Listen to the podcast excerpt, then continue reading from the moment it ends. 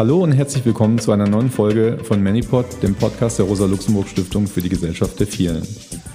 Heute sprechen wir mit Simin Javabre über die entgrenzenden Debatten, die sich nach der Silvesternacht entsponnen haben und die bis heute nicht abreißen. Viele Stimmen aus der Politik und den Medien überschlagen sich darin, rassistische Stereotype über migrantische Jugendliche, vor allem in dem Berliner Bezirk Neukölln, zu verbreiten.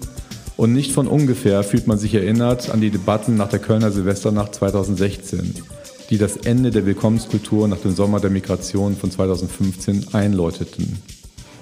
Zwar wurden die Zahlen zu Berlin mittlerweile korrigiert, Laut Polizei wurden aus 145 Festgenommenen noch 17 Fälle von tätigen Angriffen gegen Einsatzkräfte und davon nur vier Fälle in Neukölln. Die meisten Ausschreitungen gab es am Brandenburger Tor. Dennoch geht der rassistische Diskurs über Zitat, gewaltbereite Integrationsverweigerer, wie es Innenministerin Nancy Faeser ausdrückte, oder über die kleinen Paschas, wie es Friedrich Merz formulierte, ungebrochen weiter. Die Migrationsforscherin Manuela Boyadjiev nannte diese Berichterstattung postfaktisch, selektiv und ahistorisch. Was also ist der Grund für diese beispiellose mediale politische Hetze gegen die migrantische Bevölkerung in Berlin und in ganz Deutschland? Diese Fragen möchte ich heute mit Simin Javabre diskutieren. Simin studiert Politikwissenschaften an der HU im Bereich politischer Theorie Bekannt ist sie vielen durch ihre politische Bildungsarbeit und ihre meinungsstarken Interventionen zu Themen wie Dekolonialismus, Marxismus und vor allem zu der Frage von Sicherheit und Polizei. Sie ist Gast auf zahlreichen Podien, ist eine gefragte Gesprächspartnerin in den Medien, schreibt selber journalistisch und betreibt als, wie sie selbst sagt, professionelle Krawall-Barbie und bekennende Kommunistin sehr erfolgreich ihren Instagram-Kanal Simin Java. Hallo Simin, willkommen bei Manipod. Hallo, freut mich hier zu sein.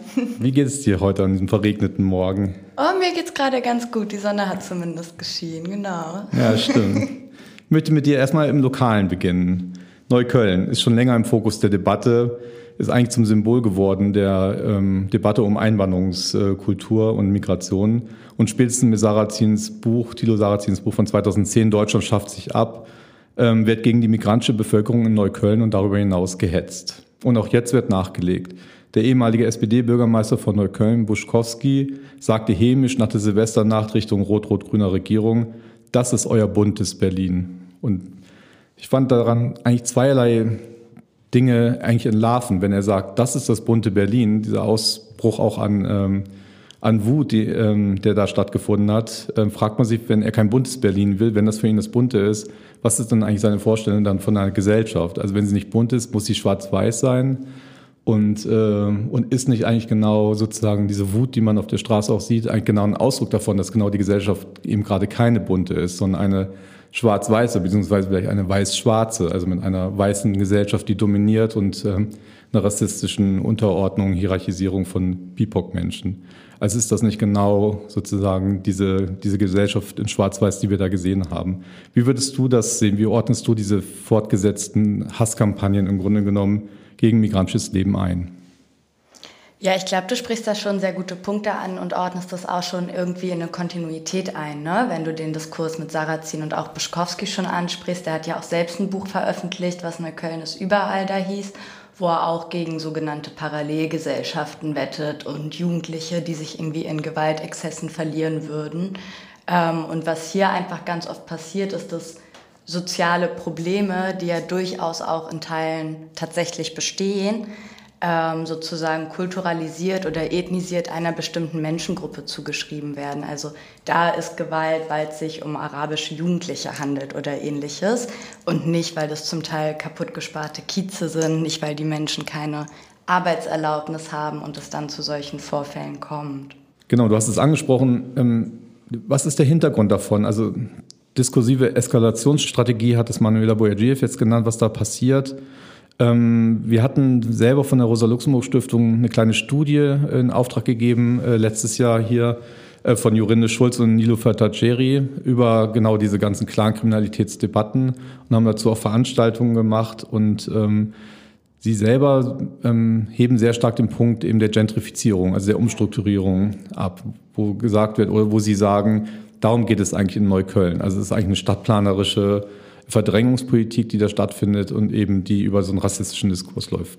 Wie siehst du das? Würdest du da zustimmen oder was ist eigentlich genau der Hintergrund von dieser Hetze? Was soll das eigentlich? Ich würde da zustimmen. Ich würde darauf bis später, glaube ich, noch mal näher eingehen. Ich glaube, was wir an erster Stelle sehen müssen, ist, dass gerade auch einfach Wahlkampf ist und dementsprechend auch immer sich Stimmen eingeholt werden müssen, neues Sicherheitsbedürfnis irgendwie zum Teil instrumentalisiert wird und wir das auch in den letzten Jahren hatten, zum Beispiel schon, wenn ich erinnere mich an Kampagnen zum Beispiel gerade von der CDU, die sich mal mit einem Lamborghini, wo sie so Fake-Schusslöcher draufgeklebt haben, auf der Sonnenallee damit geworben haben, dass Clans nicht nach Neukölln, sondern nur zu Netflix gehören. Und das sehr sinnbildlich ist für die ganze Debatte, dass da selbst auch diese Schusslöcher angeklebt werden, die da gar nicht bestehen, ähm, um eben dezidierte Hetze zu betreiben, um eben die Gesellschaft äh, auf einem um eben ein Problem hochzutragen, was zum Teil statistisch gar keine Relevanz hat und damit zum Beispiel auch ökonomische Krisen, die ja auch gerade bestehen, ähm, zu übergehen und zu überdecken. Ja, im Grunde machen Sie selber einen Krimi daraus. Also ja. Sie selber sind ja. ja an der Gewalt interessiert ja. und äh, reden Sie auch immer hoch, weil Sie ja selber eine Politik der Gewalt fahren. Also die Politik der tausend Nadelstiche ist ja das Stichwort. Vielleicht kannst du daran auch nochmal was zu sagen. Du hast dich damit ja sehr beschäftigt. Genau, also bei der Politik der tausend Nadelstiche geht es eigentlich darum, dass Leben von migrantischen Menschen als solches kriminalisiert wird und unter permanente Beobachtung geführt wird. Ne? Das wird meistens damit gerechtfertigt, dass sogenannte Gefahrengebiete in den Kiezen ähm, gezogen werden, was da heißt, dass die Polizei hier proaktiv reingehen kann, also verdachtsunabhängig Kontrollen durchführen kann, während sie ansonsten reaktiv eigentlich reagiert und dementsprechend sozusagen die Menschen vor Ort qua Existenz, qua dessen, dass sie sich alleine in diesem Gebiet aufhalten, schon als kriminell gelten und dementsprechend Kontrollen in Permanenz durchgeführt werden können. Und das sehen wir zum Beispiel auch daran, dass allein in den letzten acht Monaten um die 237 Shisha-Bar-Razzien stattgefunden haben in Berlin. Das ist eine immense Zahl, das ist mehr als eine am Tag. Das muss man sich mal vorstellen. Und es ist ja nicht nur so, dass darüber gesellschaftlich eine Gefahr konstruiert wird und Leute denken, ah, okay, wenn da Kontrollen stattfinden, dann müssen da auch tatsächliche Kriminelle ansässig sein, sondern das hat ja auch tatsächlich materielle Konsequenzen für die Menschen, die dort ansässig sind. Ne? Wenn mir der Laden permanent geratzt wird, wenn die Leute da drin ständig kontrolliert werden, dann entzieht mir das auch eine tatsächlich ökonomische Grundlage und ich muss schauen, ob ich mich woanders neu aufstelle. Und so kommt es eben zu diesen Gentrifizierungstaktiken, ähm, wo ein Kiez aufgewertet werden soll, wo Kapital neu fließen soll und die Menschen dementsprechend verdrängt werden sollen. Genau, ich meine, dieser Begriff der tausend Nadelstiche sagt es ja im Grunde genommen. Ja. Man will die Leute vertreiben, ärgern, man will ihnen wehtun. Ja. Ähm, und das passiert ja auch ökonomisch, sagst mhm. du, diese Shisha-Bars, mhm. diese Razzien. Das ist ja auch eine große Debatte hier in Berlin mit den Verbundeinsätzen, den äh, sogenannten, also dass da dauernd mit Hilfe des Ordnungsamtes eigentlich äh, da reingegangen werden soll. Und auch dort gibt es ja dann reale Zahlen, was da eigentlich wirklich gefunden wird, äh, also im, im Sinne von organisierter Kriminalität, nämlich relativ wenig, oder? Wirklich relativ wenig. Und ich finde es immer wieder erstaunlich, auch wenn man sich diese vermeintliche Clan-Statistik anschaut, ähm, dann ist es zum einen so, dass äh, Menschen da einfach aufgrund einer gewissen Buchstabenkombination im Namen reingeraten. Das kann die Buchstabenkombination M-I-R-I sein. Und egal, was ich tue mit diesem Namen, das kommt in diese Statistik. Das heißt, wenn ich auf der Hermannstraße in der zweiten Reihe parke und das ist nicht erlaubt, dann landet das danach in der Clan-Kriminalitätsstatistik. Ne? Und darüber sieht man auch, wie manches Leben als solches komplett kriminalisiert wird und nicht nur einzelne Akte, sage ich mal. Ähm, und wenn wir jetzt eben in diese Statistik reinschauen, dann ist es tatsächlich so, dass mehrheitlich auch vor allem unverteuerter, unversteuerter Shisha-Tabak und falsches Parken eben dort aufgezahlt wird. Und das ist eben nicht unbedingt die Realität, äh, die einem in Netflix-Serien oder in Spiegelbericht-Reportagen darüber äh, suggeriert wird. Hm. Genau, diese Ausländerkriminalität, das ist ja das alte Spiel, wer ja. dauernd kontrolliert wird oder auch ja. keine Rechte hat, äh, der bricht natürlich auch dauernd automatisch mhm. allein durch seine Existenz äh, eben auch ähm, Gesetze. Gleichzeitig ist es ja auch komplizierter. Es gab jetzt diese Studie auch nochmal zur sogenannten Clankriminalität. Ähm, es gibt ja auch einen Hintergrund davon, dass sozusagen ja. ähm, ganze ähm, Familien seit 30, 40 Jahren hier einfach entrechtet sind, in Kettenduldung ja. äh, hier leben, eigentlich nichts machen dürfen oder nur sehr wenig. Und äh, im Grunde genommen äh, gibt es eben wenig ähm, weiß nicht, Hoffnung auf diesen normalen Weg, der ja eigentlich äh, gedacht ist, also von mhm. Bildung, Ausbildung, in Beruf reingehen, Familiengründen, also so dieses normale Leben, dieses sogenannte, ja. Äh, ist ja sozusagen strukturell eigentlich äh, verwehrt. Also vielen ähm, äh, Leuten, äh, die jetzt auch zum Beispiel in Neukölln wohnen, also die äh, den Begriff der, der Clans eben zugeschrieben ja. bekommen. Genau, absolut. Und das macht eben auch Menschen wie so Sarrazin oder Buschkowski oder auch ein Ahmad Mansour so erfolgreich, weil sie zum Teil Gewaltprobleme ansprechen, die im Kleinen existieren, die sie dann aber eben psychologis psychologisieren und eben rassistisch aufladen. Ähm, während wir einfach sehen müssen, woher diese Gewalt zum Teil kommt und dass das eben Menschen sind, die auch primär zum Beispiel einen palästinensischen Background haben, die keine Staatsbürgerinschaft haben, denen hier über 30 Jahre lang eine Arbeitserlaubnis verwehrt wurde und die dementsprechend überhaupt erst, ich sag mal, andere Arbeitsverhältnisse eingehen müssen, um überhaupt das ökonomisch Notwendige zum Überleben zu haben. Das heißt, sie werden von der Politik in diese Misere gestürzt, für die sie dann wiederum von den gleichen kriminalisiert werden. Mhm. Ja, Katharina Niewizia, die Integrationsbeauftragte, sprach ja auch so ähnlich und sagte, das sind eigentlich hier unsere Jugendlichen, also als mhm. Gesellschaft gesehen. Ja um die sich aber nicht gekümmert wird. Und ja. da müsste man eigentlich, in diese Jugendlichen müsste man rein investieren, wenn man da irgendwas ändern, ändern möchte. Würdest du ja. auch so sehen? Ja, ich glaube, das ist eine Frage von, äh, welches politische Handeln ähm, sieht man gesamtgesellschaftlich und welche Analyse leitet sich davon ab. Also ich würde sozusagen nicht darauf aufbauen, die Forderungen aufstellen, dass es mehr staatliche Integration oder ähnliches braucht, sondern ich würde eben sagen, okay, daraus können wir ein gewisses Staatsverständnis ableiten und sehen, auf wessen Ausbeutung dieses System mit beruht. Und deswegen gilt es, die Jugendlichen da abzuholen und irgendwie anders zu organisieren, um eigentlich zu einer anderen Form von Gesellschaft zu kommen und nicht um diesen Teil besser zu machen. Also mir würde es dann nicht um eine staatliche Integration an der Stelle gehen. Ja, Integration ist ja auch ein tricky Begriff. Ja, absolut. Also, meine, wir wissen, er ist ähm, der primäre Begriff überhaupt in der ganzen Einwanderungsdebatte ja. oder Migrationsdebatte. Und der wird auch so individualisiert sonst genau. verhandelt. Ne? Also Leute sollen sich gefälligst integrieren. Und eigentlich ist es ja, wie du bereits aufgemacht hast, eine staatliche Aufgabe, dafür überhaupt die Bedingungen zu stellen, dass das ermöglicht wird. Richtig, er ist im Grunde ein falsches Versprechen, weil mhm. er und ähm, aber er ist ja so wirkmächtig, weil er bei den Leuten selber also auch funktioniert, weil Integration ja, ja auch wie ein Versprechen ist. Du darfst ja. dazugehören. Ja. Aber im Grunde genommen funktioniert der anders. Also Integration wollen ja alle und äh, eben wenn Merz sagt Integrationsverweigerer, fragt man sich ja, was versteht er eigentlich unter Integration? Was wollen mhm. die Leute denn eigentlich machen? Mhm. Also sie leben hier, sie arbeiten hier, aber sie kriegen keine Rechte. Was heißt dann eigentlich Integration? Ja. Also es gibt ja den anderen Begriff der Inklusion, der vielleicht ja interessanter wäre, weil er vielleicht auch ähm, die Frage der Rechte äh, berührt. Also die Leute brauchen Rechte, Aufenthaltsrechte, Wahlrecht, das Recht hier ähm, auf angemessenen Wohnraum, ähm, Bildungschancen und so weiter. Das wäre ja eine Vorstellung von gesellschaftlicher Inklusion zum Beispiel. Absolut. Und gleichzeitig hat es, glaube ich, seine Gründe, warum die Polizei so dezidiert bei einer Gruppe eine gewisse politische Entrechtung vortreibt, die sich, glaube ich, schon auch in eine Historie und Kontinuität der Geschichte der Polizei einreiht. Ne? Also wenn wir uns anschauen, wann die Polizei gegründet wurde oder zum ersten Mal zum Einsatz kam, dann war das in den äh, kolonialen ähm, Überseegebieten Europas, wo sie halt die versklavte Arbeitskraft sozusagen kontrollieren sollte und auch da einen ökonomischen Zwang wie eben eine politische Entrechtung durchgesetzt hat. Und diese Taktiken wurden dann später im europäischen Inland eingesetzt, um Leute zur Lohnarbeit zu bringen, um sie dazu zu zwingen. Das heißt, wir haben hier nicht mehr so stark die politische Entrechtung, weil die Leute als politisch frei gelten, aber schon noch den ökonomischen Zwang, den die Polizei durchsetzen soll. Das heißt, die Polizei hat da von Anfang an so einen zweigeteilten Charakter. Ne? Menschen, die sie politisch und ökonomisch unterdrückt und Menschen, die sie einfach ökonomisch unterdrückt. Und ich würde sagen, gerade mit Blick auf Neukölln, gerade mit Blick auf Gefahrengebieten, sehen wir eigentlich so eine Reaktualisierung dieser kolonialen Kontinuität, dass eben immer noch darauf angewiesen ist, dieses System, dass Menschen eben nicht nur ökonomisch, sondern auch politisch entrechtet werden schlussendlich. Und das ist das, was da stattfindet. Und das ist das, womit Gentrifizierung zum Beispiel im Endeffekt auch ermöglicht wird. Hm. Jetzt sind wir schon mitten in der Polizeidebatte. Ja, genau. da lasse ich mich auch immer ganz schnell drauf ein.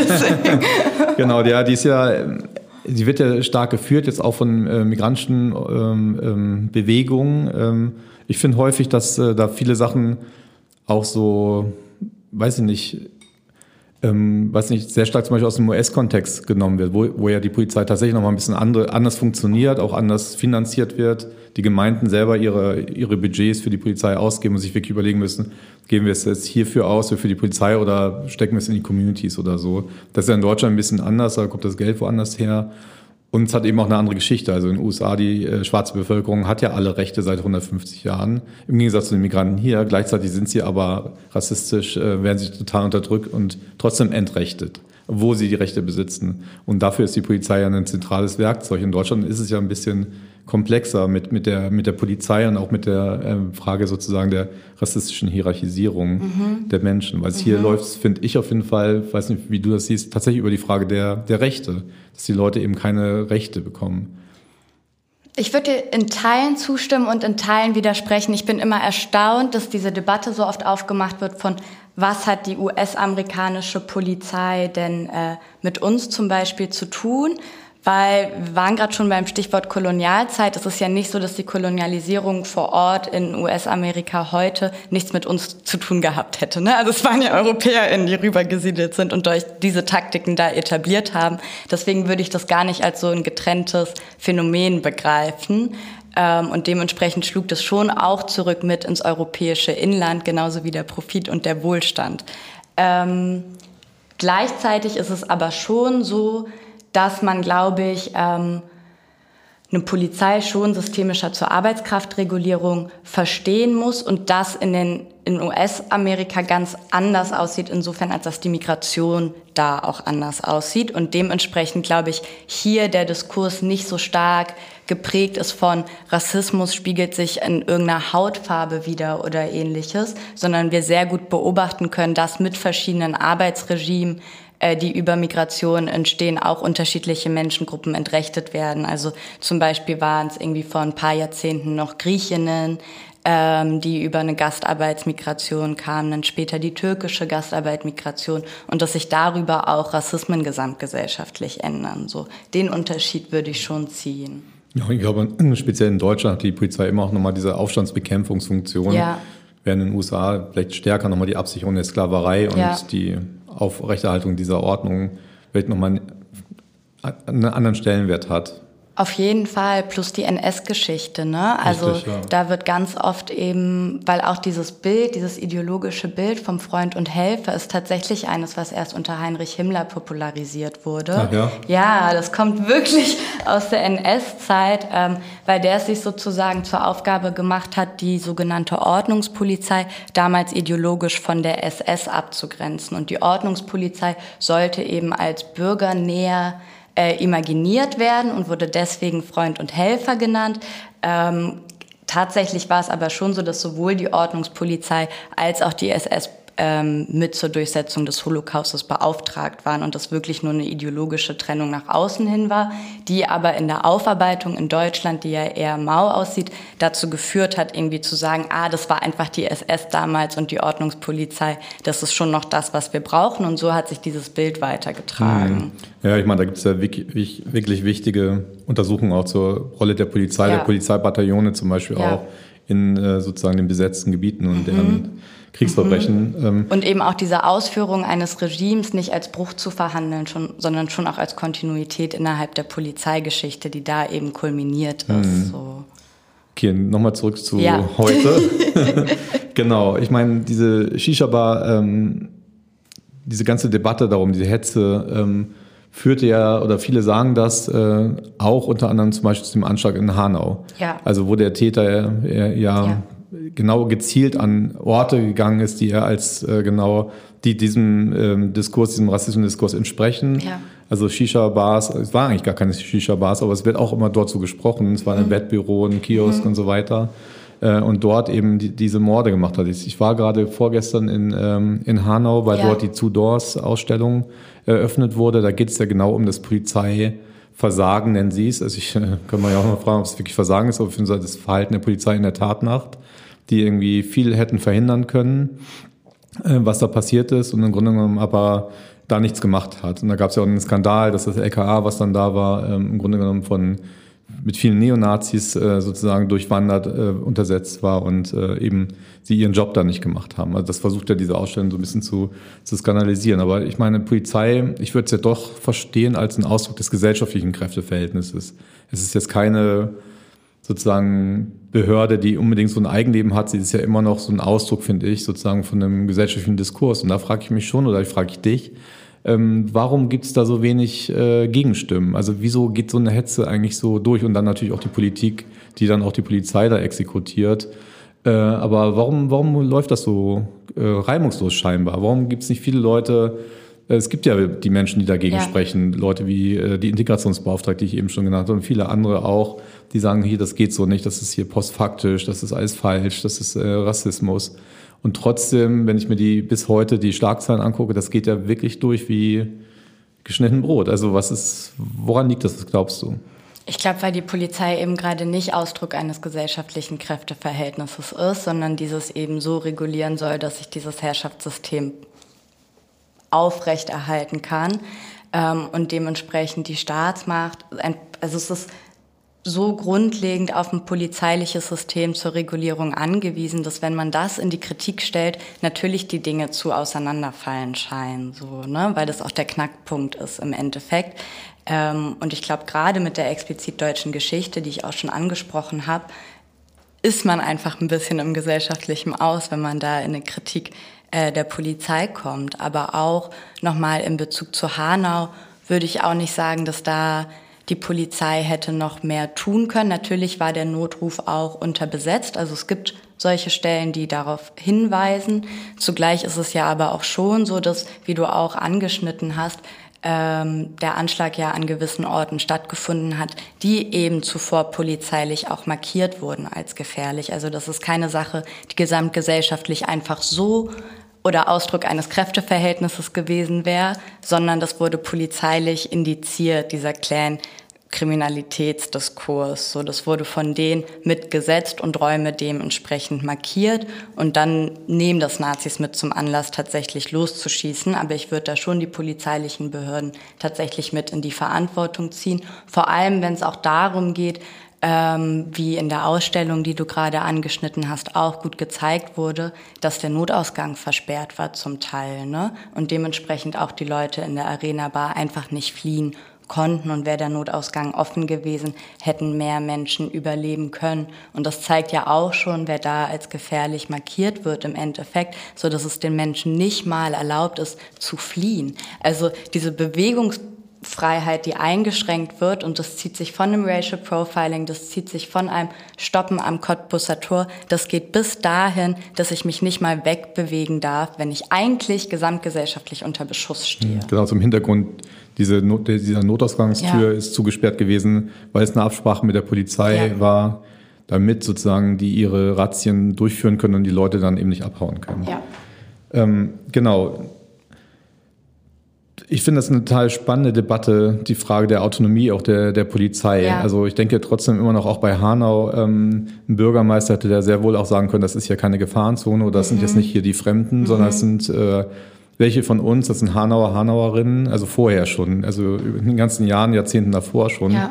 Und eben diese Menschen nicht zur Zielscheibe werden lassen. Das ist ja ein Diskurs.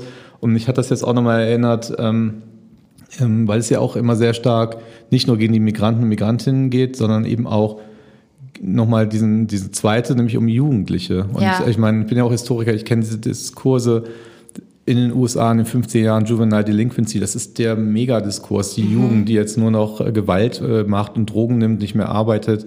In Deutschland dieser halbstarken Diskurs, dann hast du in den 60er Jahren die Hippies, die Aussteiger, die Jugend, die nur Drogen nimmt, nicht mehr mitmacht, in den, äh, die Punker in den 80ern. Es zieht sich immer durch und ja. immer sind die Jugendlichen im Grunde genommen das Problem, die bauen immer Scheiße und der Staat kommt nicht hinterher und hat immer Bestrafungsordnungsfantasien.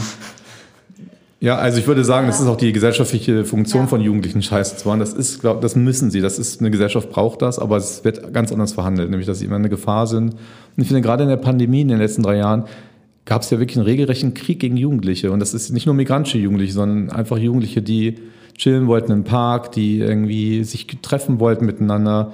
Äh, und ich kenne das auch teilweise aus der bayerischen Provinz, wenn da drei Jugendliche auf der Straße waren, äh, da kam die Polizei und hat gesagt, die sollen sich auflösen. Also dann ganz starke äh, unter Beschuss. Und es gab ja auch Aufstände oder Riots in Holland, in, in Italien auch von Jugendlichen in der, unter diesen Pandemie-Lockdown-Bedingungen, die sich da geweigert haben, sich da nicht zu treffen im öffentlichen Raum. Das kommt ja nochmal so ein bisschen so dazu. Und ich denke schon, also, dass die Polizei ja auch darauf aufsatteln kann, also auf genau diesen Diskurs, dass die Jugendlichen eine Gefahr sind. Und dann in Deutschland eben, wenn es um migrantische Jugendliche geht, dann ist, klar, dann ist ganz der, der Ofen aus. Also das ist so dann zweimal das Schlimme sozusagen und dann geht das so durch.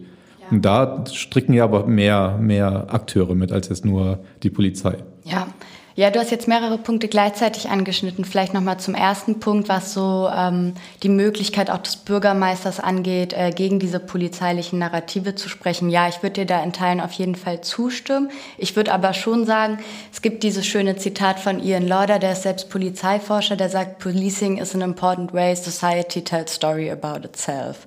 So, und es ist schon so, dass die Polizei eine Art von legitimer Namensgeber einfach ist, ne? Und sozusagen das Deutungsmonopol bei uns hat über vermeintlich gesellschaftliche Konflikte, die bestehen würden. Und das sehen wir zum Beispiel auch daran, dass Polizeimeldungen ganz oft von Journalistinnen einfach so übernommen ja, werden, direkt, weil ja. das sozusagen das Wahrheitsmonopol ist. Und ich glaube, das gilt es einfach an erster Stelle zu hinterfragen. Aber diesen Spielraum gibt es, glaube ich, gar nicht so groß an der Stelle. Dann ähm, dieses Frame zu Jugendlichen gibt es auf jeden Fall. Ähm, ich glaube trotzdem muss man sehen, dass dieses Phänomen statistisch ja gar nicht so groß ist. Also auch wenn wir uns jetzt äh, die Zahlen zu der Silvesternacht anschauen, dann weichen die nicht ab zu den Jahren davor und auch nicht unbedingt so krass zu den Zahlen von vor der Pandemie. Das heißt, auf jeden Fall ähm, gibt es da zum Teil soziale Probleme, aber wir dürfen, glaube ich, als Linke auch nicht so in die, in die Linie kommen, wo wir anfangen, dieses Frame dessen, dass das tatsächlich so ein großes Ding wäre, selbst zu übernehmen. So, dass sie sich schon auch als Gefahr bei uns mit an. Aber ähm, was ich auch sagen würde, ist, dass es natürlich auch so ist, dass wir haben schon über diesen Gesamtkontext auch der Gefahrengebiete zum Teil gesprochen, dass wenn mein Leben so aussieht, dass ich in einem quasi permanenten Besatzungszustand, würde ich zum Teil schon sagen, ähm, lebe. Also wir hatten Fälle, wo im letzten Jahr in Berlin-Neukölln auf der Sonnenallee mit Maschinengewehren Verkehrskontrollen verdachtsunabhängig äh, durchgeführt wurden. Das muss man sich mal vorstellen. Man fährt da ganz normal lang, kommt in eine Kontrolle rein, einfach so, und dann stehen da sechs voll bewaffnete Beamten vor einem. Ähm, ich würde das schon mit zum Teil als Besatzungszustand äh, kategorisieren, der da ausgeübt wird, dass das ja schon mir eine gewisse Verachtung des Staates zeigt, die mir entgegenschlägt, dieser Generalverdacht, mit dem ich zu tun habe, dass ich mich gar nicht zwang, also zwangsweise muss ich mich irgendwie dazu verhalten, ne? Äh, und dementsprechend kann ich auch nur mit einer Staatsverachtung reagieren, zu Recht, weil das das ist, was mir stetig suggeriert wird auch. Ja, genau. Das war ja viel in der Presse, auch März ja. wieder, das würden wir nur ohne ihn machen, mhm. der nochmal gesagt hat, diese Leute verachten den Staat. Ja. Und da kann man ja nur sagen, ja, das stimmt. Und sie tun es, weil der Staat sie verachtet. Ja. Sie verachtet äh, die Jugendlichen, die migrantischen Menschen, gibt ihnen keine Perspektive, er verachtet sie. Mhm. Und gleichzeitig können wir da, glaube ich, schon auch noch ein bisschen mehr aus dem Bild rauszoomen. Und was den größeren Kontext angeht, müssen wir, glaube ich, schon auch einfach die ökonomische Krise und die Inflation, in der wir uns gerade befinden, auch sehen. Und ich musste sehr, als ich diese Silvestermeldungen zum ersten Mal gelesen habe, musste ich sehr an diese Studie von Stuart Hall denken, äh, Policing the Crisis. Ich glaube, die ist 1978 oder so erschienen, aber äh, unter Vorbehalt gerade. Das können Leute gerne überprüfen. Und da geht es eben auch darum, äh, wie zu Zeiten von einem neoliberalen Umbau in England äh, gewisse Politiken gerechtfertigt werden mussten und es eine stärkere Law- and Order-Politik gebraucht hat und es dann zu einem ganz großen Frame kam, dass sogenanntes Mugging ein Problem sei. Also Jugendliche, die in Kioske rennen oder Spätis und die ausrauben würden. Das gab es zum Teil. Natürlich, wir befinden uns inmitten einer finanziellen Krise, ähm, aber es hatte statistisch eigentlich gar keine Relevanz und so wurde bei den Leuten ein Sicherheitsbedürfnis geweckt, weil man sich angeblich gegen dieses Mugging verteidigen müsste, das eben die Law- and Order-Politiken gerechtfertigt hat, die aber eigentlich äh, aufgrund der Krise da waren. So. Und ich glaube, wir finden uns gerade in einem sehr ähnlichen Zeitabschnitt. Wir hatten jetzt gerade eine historische Aufrüstung von 100 Milliarden plus die Inflation, die irgendwie gerade stattfindet. Ähm, dass das ein Diskurs ist, der genutzt wird, um schlussendlich diese Law-and-Order-Politiken und auch den polizeilichen Ausbau im Inland zu rechtfertigen, weil bei den Leuten damit ein Sicherheitsbedürfnis geweckt wird, was aber komplett falsch sozusagen zentralisiert wird. Ne? Also man spürt eine Unsicherheit aufgrund von einer ökonomischen Verunsicherung und lenkt diese Problemlage damit um. Hm. Über Sicherheit möchte ich gleich mit dir nochmal sprechen, aber doch nochmal einen Schritt davor, weil das jetzt auch mit den 100 Milliarden nochmal an, angesprochen hast. Also es ist ja schon interessant, in der ökonomischen Krise, äh, die ja durch die Pandemie äh, wahnsinnig verschärft worden, liefern sich eigentlich so eine, so eine proletarische Jugend, nenne ich es jetzt mal so, ähm, wahnsinnige äh, ähm, ähm, ähm Silvester-Feuerwerks, äh, stundenlanges Geböller, äh, was ja auch einen Haufen Geld kostet, wo man sich, wo ich schon auch finde, dass da drin sich eine Wut widerspiegelt. Ähm, und klar, das war schon immer so. Ich meine, Berlin äh, an Silvester war schon immer die Hölle. Also wer da auf der Straße ist, ist irgendwie auch furchtbar. Ähm, sozusagen, weil es eben ja, weiß ich nicht. Einfach so, weil die Bölle halt einen um die Ohren fliegen und ja. auch gezielt, ja. also in die Raketen querschießen. Das ist ja auch irgendwie bescheuert. Ja, ja ich gehe auch äh, Silvester nicht gerne nee, vor die Tür, das kann ich auch richtig. offen und ehrlich sagen. Ja, genau. So.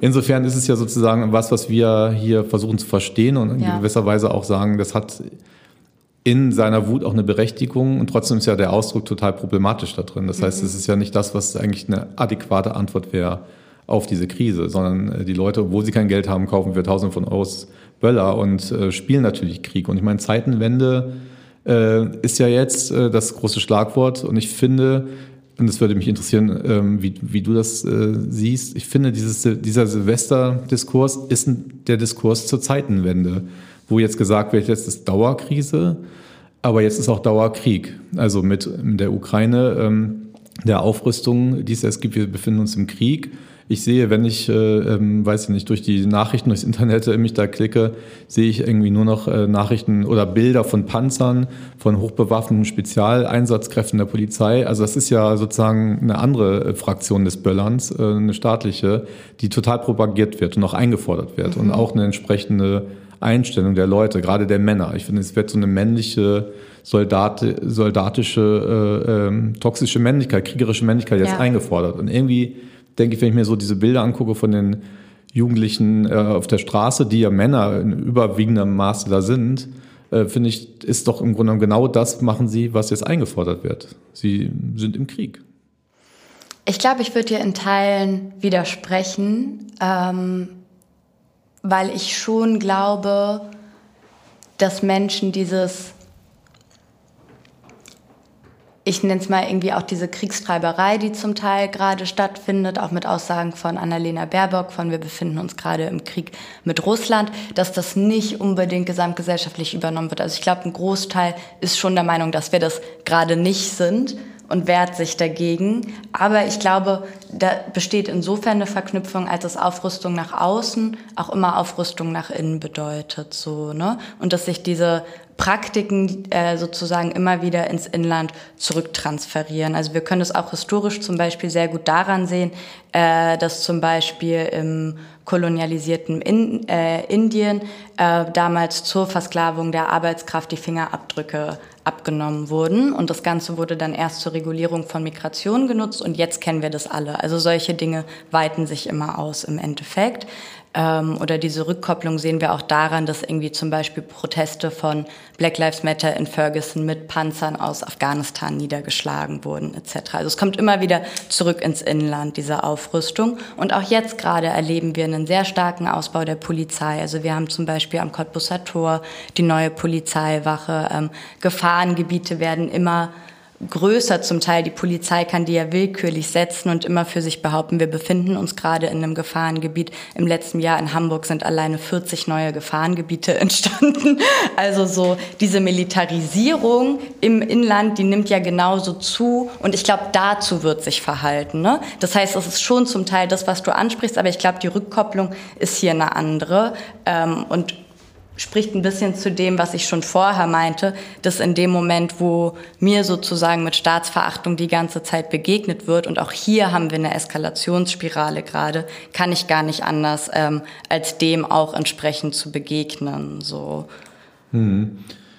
Genau, aber die Frage ist ja doch auch, wie wird dem begegnet und mhm. stellt das eigentlich ein Problem dar ja. jetzt aus einer migrantischen, antirassistischen, linken Perspektive? Ja.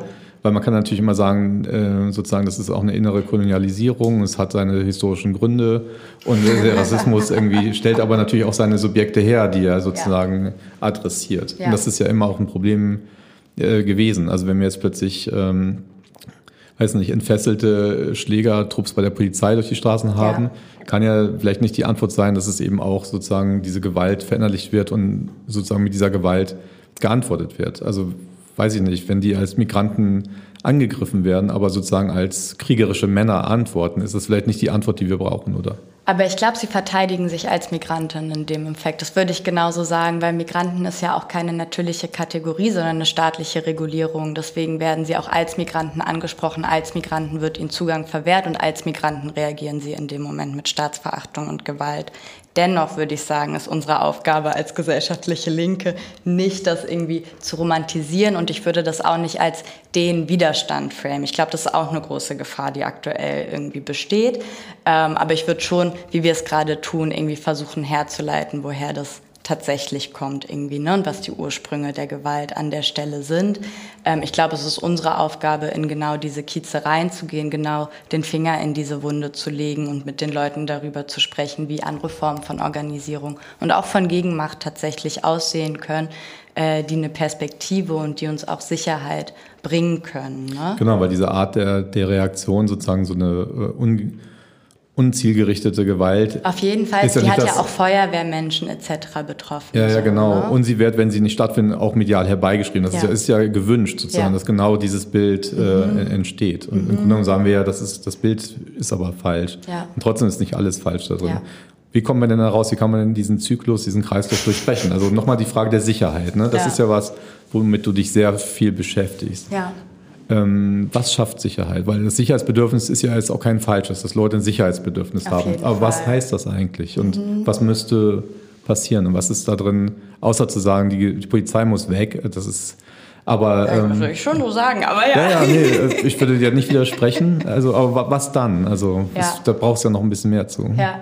Ich finde das immer super spannend. Leute reagieren immer genau so auf mich, was dann, welche Institution soll dann die Polizei ersetzen nee, nee, zum Beispiel. Nicht, ja. ja. okay, dann schreibe ich dir das jetzt nicht zu, aber mach die Anekdote trotzdem ja, noch ähm, weil ich das für mich immer den Impetus hat von, die Polizei würde tatsächlich irgendwas stellen, was es zu ersetzen gäbe. Und ich würde schon erstmal sagen, alleine der reine Abbau der Polizei macht uns sicherer. Alleine, dass diese Kriminalisierung, also der Akteur der Kriminalisierung aus den Kiezen herausfällt, macht uns sicherer. Weil was macht die Polizei? Entweder sie handelt proaktiv, das sind die Fälle, die wir irgendwie heute besprochen haben, zieht Gefahrengebiete, kontrolliert da Menschen, verdachtsunabhängig etc. Hier ist sie reiner Akteur der Gefährdung per se oder sie handelt reaktiv, also ich gehe zur Polizei, damit was aufgeschrieben wird oder ähnliches. Ne?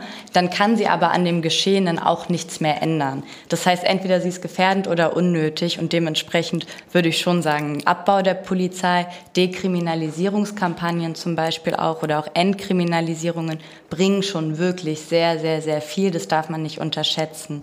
Ansonsten ähm, wenn ich Workshops zu dem Thema gebe, das ist sehr spannend, ähm, stelle ich auch oft zu Anfang die Frage, was ist eigentlich Sicherheit für euch? Und sowohl, also auch selbst der rechtskonservativste CDUler oder so sage ich jetzt mal platt, sagt an erster Stelle äh, meine Familie oder Beziehungen und finanzielle Sicherheit. Und ich glaube, da haben wir eigentlich schon auch unsere Antworten von, macht, was macht uns eigentlich wirklich sicher. Das ist das ökonomisch Notwendige zum Überleben zu haben, weil darüber entsteht überhaupt erst Kriminalität. Ähm, und gleichzeitig in sozialen Netzwerken verankert zu sein. Ne? Wir sind soziale Wesen. So. Hm. Das heißt, würde aber für eine Linke eben auch heißen, sich eben dieser Sicherheitsdebatte, wie es dann immer so schön heißt, eben nicht zu entziehen, sondern zu sagen, okay, wir setzen diesen Begriff der Sicherheit nochmal von links äh, ja. ähm, anders in Frage und beantworten ihn auch und sagen, ja, Sicherheit ist jetzt irgendwie auch was, was äh, wirklich äh, gewollt ist. Und ich meine, am allerunsichersten sind ja die in die, die prekarisiert sind. Also auch Absolut. während der Pandemie. Also wer, wird, wer wurde arm? Jetzt während der letzten drei Jahre, wer ist im Krankenhaus, wer ist auch an Covid gestorben, wer ja. war in den Intensivbetten? Das waren ja vor allen Dingen ärmere und migrantisierte mhm. Personen äh, mhm. sehr stark betroffen. Also sie sind ja sozusagen in einer unsicheren, entsicherten Position. Ja. Ja, und da eben auch sowas zu sehen, wie wir brauchen bezahlbaren Wohnraum für alle, äh, wir brauchen genug Lohn etc., dass das Sachen sind, die eben am Ende des Tages sicher machen. Deswegen finde ich es auch ganz wichtig, sich da dem Begriff zurückzuholen, wie du es gerade schön gesagt hast. Aber eben auch zu sehen, also Ruth Wilson Gilmore, ganz tolle Abolitionistin, ich bin großer Fan, ähm, hat mal gesagt, Abolition means class war. Und Abolition beschreibt ja genau diesen Prozess der Abschaffung sogenannter strafender Institutionen. Und dass das eben nicht nur reine staatliche Umverteilungen sein können. Ne? Das ist das, was immer unter den Funding-Ansätzen äh, diskutiert wird die super, super wichtig sind, die aber sehr liberalisiert inzwischen im Diskurs angekommen sind. Das heißt, da geht es oftmals darum, einfach Geld, was in der Polizei angelagert ist, in Sozialarbeit umzuverteilen oder so. Was ja schon mal nicht schlecht wäre als Was nicht Schritt. schlecht wäre, auf jeden Fall, mhm. da würde ich auch nicht widersprechen. Und gleichzeitig muss man natürlich schon auch sehen, inwiefern auch Sozialarbeiter in dieses System mit aufrechterhalten müssen, zum Teil auch dann wieder auf eine Polizei mit angewiesen sind, die sie zum Teil rufen müssen. Also das ist eigentlich ursprünglich in den Defunding-Ansätzen schon mit darum ging zu sagen, Arbeitskämpfe sorgen für Umverteilung, Klassenkampf sorgt für Umverteilung. Wir müssen selbst die Strukturen bauen, in die wir eigentlich investieren wollen innerhalb unserer Kieze. Wir müssen selbst sozusagen auch aufbauen und nicht nur abbauen. So. Hm. Genau, das erinnert mich auch mal sehr stark an die USA, wo es ja wirklich die Frage ist, kriegt es ja. die Polizei oder kriegt es eine ja. andere Art von ähm, Community mhm. Work? Das ist ja in Deutschland ein bisschen genau. anders, genau. Aber ja, Gut, ich glaube, möchtest du noch was sagen? Was fehlt noch in der Debatte? Was, was wäre jetzt noch wichtig zu sagen? Was glaubst du? Bist du dafür, dass Böllern verboten wird für nächstes Jahr? Nein, aber weil ich auch als Abolitionistin glaube, dass Verbote nichts bringen und immer nur per se äh, die bereits marginalisierten und Unterdrückten treffen. So, ne? Okay. also wer wird kontrolliert werden für Böller? Das ist hier die Frage. Okay. Okay, Simin, dann möchte ich mich an dieser Stelle ganz herzlich bedanken für das schöne Gespräch mit dir. Dank dir, ich freue mich hier gewesen zu sein. Ja, wir sehen uns. Bis bald. Bis bald, mach's gut.